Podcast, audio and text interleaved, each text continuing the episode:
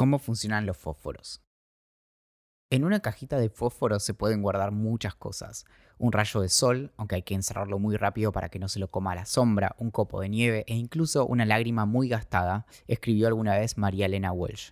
Pero entre tantos palitos, pelusas y botones, lo que quizás escapa es la historia que guardan las cajitas de fósforos. John Walker nació el 29 de mayo de 1781 en el pequeño pueblo portuario de Stockton a la orilla del río Tees, al norte de Inglaterra. Aunque mucho no sabemos de él, sabemos que era muy curioso. A sus 15 años aceptó ser el ayudante del señor Watson Alcock, el cirujano del pueblo. Pero a John no le gustaba la sangre y aunque podría haber sucedido a su maestro, la botánica y la química se llevaban su fascinación. Luego de abandonar un brillante futuro cortando y serruchando partes del cuerpo, que en gran parte es como funcionaba la cirugía por aquel entonces, dejó su pueblito y pasó por Londres, Durham y York, donde aprendió todo lo que necesitaba acerca del comercio de drogas y medicamentos. Hasta que un día volvió y en el número 59 de High Street puso su propia farmacia. En Stockton tampoco pasaba demasiado, aunque las cosas parecían estar por cambiar. En 1825, apenas unos años luego de su regreso, a unos pocos kilómetros de aquel pequeño pueblo, la primera locomotora a vapor de un tren de pasajeros haría su primer viaje. Pero con la Locomotion Number One colocada en las vías, su caldera llena de agua y suficiente madera y carbón, descubrieron que nadie tenía fuego. A punto de mandar a alguien a traer una antorcha, aunque fuera el mediodía, un peón ofreció su lente Eustoria, que al concentrar los rayos del sol en un pequeño punto usaba para encender su pipa. Los fósforos aún no habían sido inventados, pero la locomotora encendió igual y no fue otro que el sol el que puso en marcha a la revolución industrial. Porque hasta que no aparecieron los primeros fósforos el fuego se generaba más o menos de la misma manera, con chispas y algo que prendiera fácil. El sistema, que podría tener casi 10.000 años, generalmente consistía de un trozo de acero llamado eslabón, que al rasparse contra un fragmento de sílex o pedernal, producía chispas que al caer sobre yesca producían fuego. En A Tale of Two Cities de 1859, Charles Dickens cuenta que los conductores de carruaje generalmente debían ocuparse varias veces por noche de prender los faroles luego de que los apagara el viento, usando una caja de pedernal y yesca, algo que, si estaba de suerte, se lograba en cosa de 5 minutos. A veces se dice que, como tantas otras cosas, los fósforos vienen de China, según un texto del siglo XIV, en el año 577, durante el asedio de una ciudad, las empobrecidas cortesanas usaban palos de pino impregnados de azufre que se encendían inmediatamente al contacto con el fuego, la misma técnica que utilizaban los romanos varios siglos antes. Pero aunque ayudaban a trasladar o reavivar el fuego, no servían para generarlo. Los primeros avances en el desarrollo de la combustión por fricción llegaron poco después de que, al igual que América, el elemento químico del fósforo fuera descubierto por accidente en búsqueda del oro. Aunque es muy probable que no fuera el primero, fue Henrik Brand, el último alquimista o el primer químico, según a quien le preguntemos, quien en 1669 descubrió el fósforo. Brand no estaba buscando otra cosa que la ansiada piedra filosofal, una sustancia capaz de convertir metales comunes en oro y para ello no tuvo mejor idea que hervir unos mil litros de orina y dejar reposar dos semanas para que se pudrieran. Por último, volvió a hervir a mayor temperatura lo que quedaba hasta que obtuvo 60 gramos de un sólido muy inflamable, parecido a la cera, que brillaba en la oscuridad. Lo llamó Caltes Feuer, o fuego frío, posiblemente luego de descartar Mego de Chernobyl. Aunque ni el nombre, del griego fósforos, portador de luz, ni el fenómeno que se le asociaba eran nuevos, hasta ese momento nadie sabía que podía obtenerse de la orina. Y fue así como se obtuvo durante 100 años hasta que se descubrió que también se obtenía al procesar huesos calcinados con ácido sulfúrico, otra que Breaking Bad.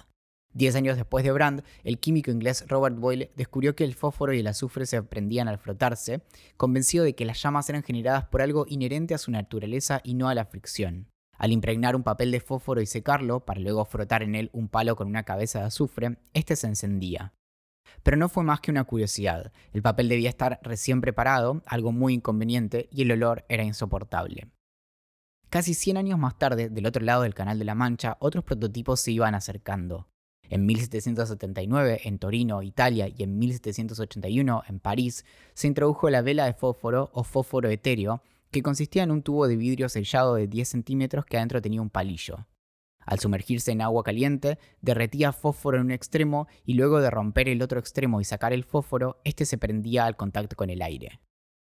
Y aunque no usaban fósforo, a principios del siglo XIX aparecieron los primeros fósforos químicos, como aquel inventado en 1805 por Jean Chancel, que consistía en un palillo cuya cabeza estaba impregnada de una mezcla de clorato de potasio, goma y azúcar, que al entrar en contacto con el ácido sulfúrico que el caballero llevaba en una botellita dentro de una pequeña caja metálica en su saco, se encendía. ¿Qué podría salir mal? Este fue el sistema que se usó durante casi 40 años más, aunque más conocido como el Promethean Match, patentado en 1828 por un muy pillo Samuel Jones de Londres. Sus fósforos consistían en una pequeña cápsula de vidrio que contenía una solución de ácido sulfúrico teñido de azul, que estaba recubierta de una composición de clorato de potasio, azúcar y algún pegamento. Esta venía envuelta en un rollito de papel parecido a un cigarrillo, de unos 10 milímetros de largo y uno de ancho, y para encenderse debía romperse con una pequeña pinza o bien con los dientes, porque nadie tiene todo el día. El clorato se encendía prendiendo fuego el papel. Todas estas soluciones eran incómodas, complicadas, poco confiables, bastante peligrosas y sobre todo caras. El oro sería para quien pudiera desarrollar una forma de prender fuego que no involucrara ácidos peligrosos, explosiones o el temor a tener que en algún momento preguntar si alguien olía a quemado. A John Walker, en el pueblo, todos lo conocían como la enciclopedia de Stockton, y a él un poco le gustaba. Andaba de frac marrón, medias grises, corbata blanca y sombrero alto de castor. Cuando no estaba atendiendo su negocio, se encerraba en el taller del fondo a hacer sus experimentos. Y en eso estaba una tarde de 1825, el mismo año en que se puso en marcha aquella locomotora, cuando perfeccionando su polvo de percusión, Walker notó que una mezcla seca de clorato de potasio, trisulfuro de antimonio, azúcar y almidón se encendía al frotarla. Durante mucho tiempo fue un misterio cómo lo descubrió, pero cuando a fines de siglo fue encontrado uno de sus cuadernos, la historia se volvió un poco más obvia. Walker había estado fabricando de forma independiente los fósforos de Chancel y fue por mera serendipia que cayó en la cuenta de que podía reemplazar aquella mezcla, que requería de ácido sulfúrico, por la que él había descubierto. Así nacieron los primeros fósforos, sus luces de fricción, que de fósforo no tenían nada. Sus aparatos de luz instantánea eran palitos de casi 8 centímetros que se vendían de a 100, o de 84 si se incluía un estuche cilíndrico, y para encenderse colocaban dentro de un papel de lija doblado y se tiraba con fuerza. Ya en 1829 se había corrido la voz y luego de demostrar su funcionamiento en el Royal Institute de Londres, un tal Michael Faraday lo visitó y supuestamente trató de convencerlo de que patentara su invención. Pero Walker no les dio mucha importancia y con el dinero que tenía estaba bien. Ese mismo año, y ante las copias que comenzaban a aparecer, los dejó de fabricar. También es cierto que su mezcla era inestable, muchas veces la cabeza de sus fósforos salían como una bola de fuego arruinando ropa y alfombras, a lo que se sumaba el problema del olor, que logró que en algunos contextos se limitara su uso. Fue también en 1829 que el inventor escocés Sir Isaac Holden desarrolló una versión mejorada de las luces de fricción que demostró ante su clase en Reading en Berkshire.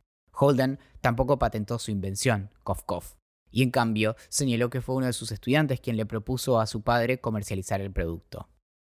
Este muy emprendedor químico londinense no era ni más ni menos que Samuel Jones, y así fue que de tal palo tal astilla que en 1832 aparecieron los famosos Lucifers, cuyo nombre se usó para referirse a los fósforos hasta comienzos del siglo XX, e incluso es como se les llama hoy en holandés.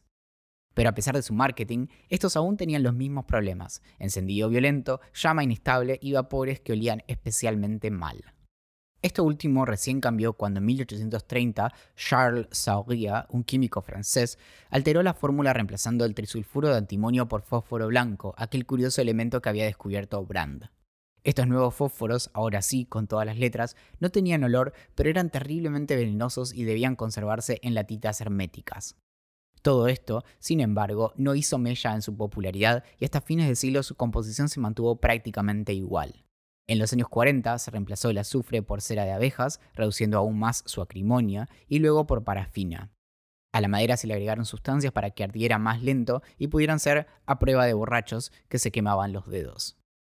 Esta es, a grandes rasgos, la versión que hoy conocemos del fósforo, una sencilla y práctica herramienta que consiste en un palito o tirita de cartón con un extremo recubierto de ciertos químicos inflamables que se enciende al frotarse sobre una superficie y produce fuego de manera controlada.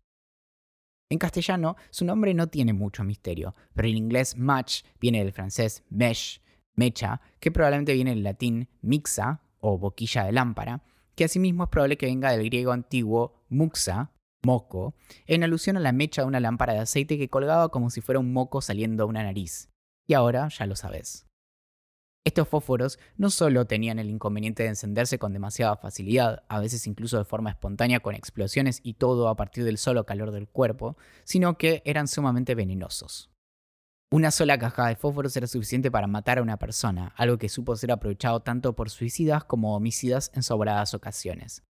Pero quienes realmente la pasaban mal eran quienes trabajaban en las fábricas, generalmente mujeres y niños, que al exponerse durante jornadas laborales de 12 horas a los vapores de fósforo blanco, sufrían de fossillo o fosfonecrosis, la destrucción de los huesos de la mandíbula y la nariz.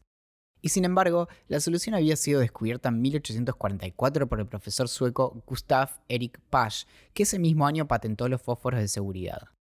Pasch, siguiendo los pasos de su maestro, el químico Jons Jacob Berzelius, famoso por su introducción de la notación química, reemplazó el fósforo blanco por su variedad roja, un polvo que se obtiene al calentarlo en un recipiente hermético, y luego lo separó de la composición para colocarlo en una superficie de raspado afuera de la caja. Pero aunque la invención dio fama mundial a la industria sueca de fósforos, su producción era complicada y cara, y Pasch no logró resolver el negocio. Fueron en cambio los hermanos Johann Edvard y Karl Franz Lundström que habían abierto la famosa fábrica de fósforos John Shopping en 1847, quienes algunos años más tarde introdujeron sus propios fósforos de seguridad. Aunque sus diseños eran algo monótonos y sus tipografías estaban condicionadas por las limitaciones de la época, con los rápidos avances en las técnicas de impresión, sus cajitas de fósforos de marcada identidad sueca fueron las que definieron el criterio estético que, sin el amparo de leyes de propiedad intelectual, luego fue plagiado por fabricantes de todo el mundo. Estos fósforos, a pesar de todo, no los quería nadie. No solo eran notablemente más caros por el costo del fósforo rojo, sino que, como señala un artículo de 1877, el público estadounidense los consideraba una molestia. Un estadounidense prefiere meterse la mano en el bolsillo, sacar un fósforo y encenderlo en sus pantalones o el zapato antes que andar llevándolos en la caja en la que vienen, decía este artículo. Las fábricas de fósforos de seguridad abrían y al poco tiempo tenían que cerrar. La molestia de tener que andar llevando una cajita era suficiente como para desestimarlos, incluso cuando eran el único tipo de fósforos permitidos en los edificios públicos británicos. En otras palabras, durante más de medio siglo, mujeres y niños morían a montones porque tener que encender un fósforo en su cajita era demasiada molestia. La historia de los movimientos obreros generalmente ubica en el año 1889 el gran despertar británico por la sindicalización. Con sobrado heroísmo, los trabajadores portuarios de Londres aquel año marcharon en reclamo de justicia social, mayor igualdad y sentaron las bases del movimiento obrero que un día daría lugar al Partido Laborista pero como cuenta Louise Rowe en Striking a Light de 2009, fue la huelga de las mujeres que trabajaban en la fábrica de fósforos de Bryant and May de 1888 la que encendió la mecha del movimiento obrero y mostró el camino hacia el sindicalismo. Y fue de estas mujeres de la clase trabajadora de Londres que los hombres aprendieron cómo se hacía a limitar a sus madres, esposas, hermanas, hijas y vecinas.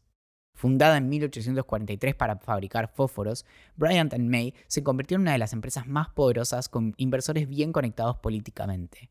Incluso logró cultivar una reputación de buen empleador, un monopolio, pero bien, ponele. En 1889 podía darse el lujo de pagarle menos a sus empleadas que 12 años antes, siendo el principal empleador de trabajo casual femenino en el East End de Londres. Como cuenta Ángel Priñano en Historia del Fósforo en la Argentina de 2007, en el Río de la Plata la historia era bastante parecida. Los capataces eran implacables y las condiciones eran las que podríamos esperar de respirar fósforo todo el día, todos los días. Abandonar el trabajo, incluso cuando la cara comenzaba a descomponerse, era correr el riesgo de perder el trabajo. Cada empleada era reemplazable y esto era bien aprovechado con amenazas de multas a quien no lo diera todo. Incluso en palabras de Marx en Das Kapital de 1867, la jornada de trabajo oscilaba entre 12 y 15 horas, con trabajo nocturno, con comidas irregulares tomadas generalmente en los mismos talleres, apestadas por las emanaciones del fósforo. Dante encontraría que una fábrica de este tipo supera todos los horrores que ha acumulado en su infierno. Fue la periodista socialista Annie Besant quien luego de escuchar algunas historias publicó el provocativo artículo Esclavitud Blanca en Londres y se ganó la amenaza de ser denunciada por difamación. Pero aunque suele atribuirse a ella el haber avivado el avispero, ese relato, demasiado prolijo, no hace más que invisibilizar a la organización propia de las mujeres que trabajaban en la fábrica. Ro no se cansa de argumentar en su libro que el relato de la periodista educada en el socialismo que, entre comillas, despertó a las mujeres de la fábrica no hace más que tapar con, entre comillas, historia lo que realmente pasó. Tan es así que su libro escrito más de 100 años después es el primero que se propuso encontrar quiénes eran esas mujeres y apenas si pudo lograrlo a pesar de su monumental esfuerzo. Esta imagen de las mujeres de los fósforos es una que incluso Hans Christian Andersen recupera en La niña de los fósforos de 1845, cuya protagonista tampoco parece merecer un nombre propio. La huelga, en cualquier caso, logró su cometido. Bryant May tuvo que acceder a las demandas de las trabajadoras y suspender los castigos, además de incorporar por primera vez en 45 años inspecciones de seguridad e higiene pero principalmente les permitió organizarse a través de sindicatos para poder presentar sus reclamos de forma oficial en el futuro. Un año más tarde, uno de los líderes de la huelga del puerto llamó a pararse hombro a hombro y recordar a las mujeres de los fósforos que ganaron su lucha y formaron un sindicato. Parafraseando al médico Eduardo Escarlato, cabe reflexionar cuántas vidas tuvieron que sumirse en la más profunda oscuridad para que con un breve chasquido pudiéramos hacer nuestra propia luz. Un par de años después, el Ejército de Salvación británico procuró abrir su propia fábrica de fósforos de seguridad, prometiendo salarios dignos y mejores condiciones de trabajo, y, para sorpresa de nadie, cerró en menos de 10 años. Aunque sería muy alentador imaginar que fue todo esto lo que incentivó el abandono del fósforo blanco en la fabricación, muy probablemente esto se haya dado por la invención en 1898 de los fósforos a base de sesquisulfuro de fósforo, que también podían encenderse en cualquier superficie sin el aspecto tóxico y sin ser explosivos. Sean felices, señores, y enciendan sus fósforos donde quieran. Finlandia fue el primer país en prohibir el uso del fósforo blanco en 1872, seguido por Dinamarca en 1874, Francia en 1897, Suiza en 1898 y los Países Bajos en 1901. En 1906 se firmó un acuerdo entre 48 países para ejercer esta prohibición. Y en paralelo, el Reino Unido lo prohibió desde 1910. Y todo esto más de 50 años después de que el problema fuera claramente identificado. En Estados Unidos era la Diamond Match, que había introducido los típicos libritos de fósforos que al día de hoy algunos hoteles aún reparten con su logo, quien tenía la patente para el uso de sesquisulfuro de fósforo. Y aunque en su momento John Walker haya podido pensar que su invento no era tan importante, William H. Taft, el presidente por aquel entonces, pidió públicamente que se liberara la patente en vistas de la salud pública. Y la empresa accedió. En una cajita de fósforos se guardan muchas cosas. Este correo de cómo funcionan las cosas fue enviado el 23 de mayo de 2021. Mi nombre es Valentín Muro y desde 2017 todos los domingos envío un correo acerca de un tema distinto, persiguiendo mi curiosidad y encarándolo desde la ciencia, la literatura, la historia y la filosofía. Si querés leer más acerca de lo que hago, puedes entrar en cómo funcionan las cos.as o bien buscar cómo funcionan las cosas en Google. Y si quieres apoyar mi trabajo para que lo puedas seguir haciendo, puedes hacerlo desde curiosidad.club. Gracias por escuchar.